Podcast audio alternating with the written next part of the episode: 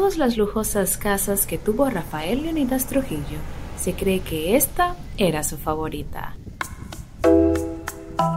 Y es que aunque no es Estados Unidos, el tirano tenía su propia Casa Blanca.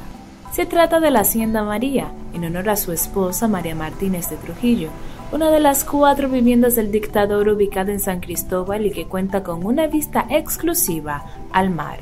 Acompáñenos a descubrirla. En las afueras de la casa se encuentra ubicada lo que al parecer fue una piscina, sin embargo, como pueden observar, está llena de desechos sólidos.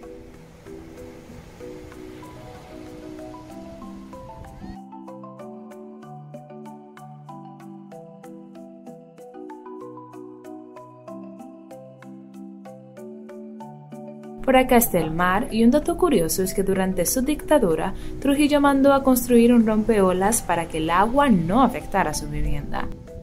Y es que según testigos con el que habló este diario, sus abuelos le contaron que el tirano materializaba ideas arquitectónicas imposibles de imaginar para la época. Ahora nos acercamos a lo que era la Hacienda María, que en primera instancia se ve abandonada, aunque dicen que este era un centro de convenciones del CODIA.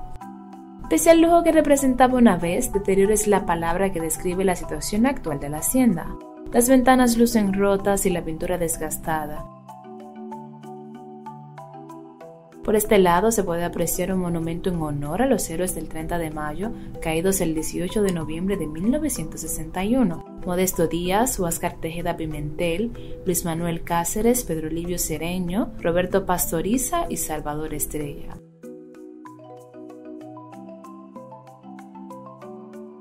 En el patio además se cuenta con un campo de golf,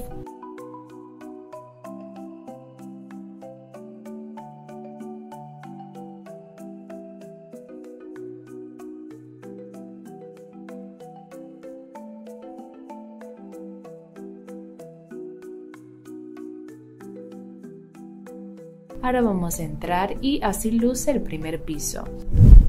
El espacio, como pueden observar, es bastante extenso, las ventanas amplias y el suelo de elegantes mosaicos.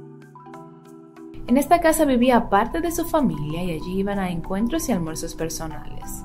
Sin embargo, es poco lo que permanece de lo que alguna vez fue la Casa Blanca del dictador.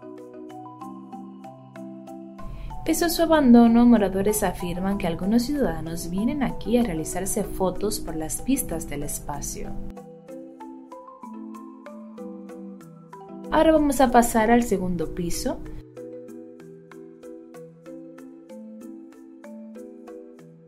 Se observa un largo pasillo y grandes habitaciones pensadas con detenimiento para sus huéspedes.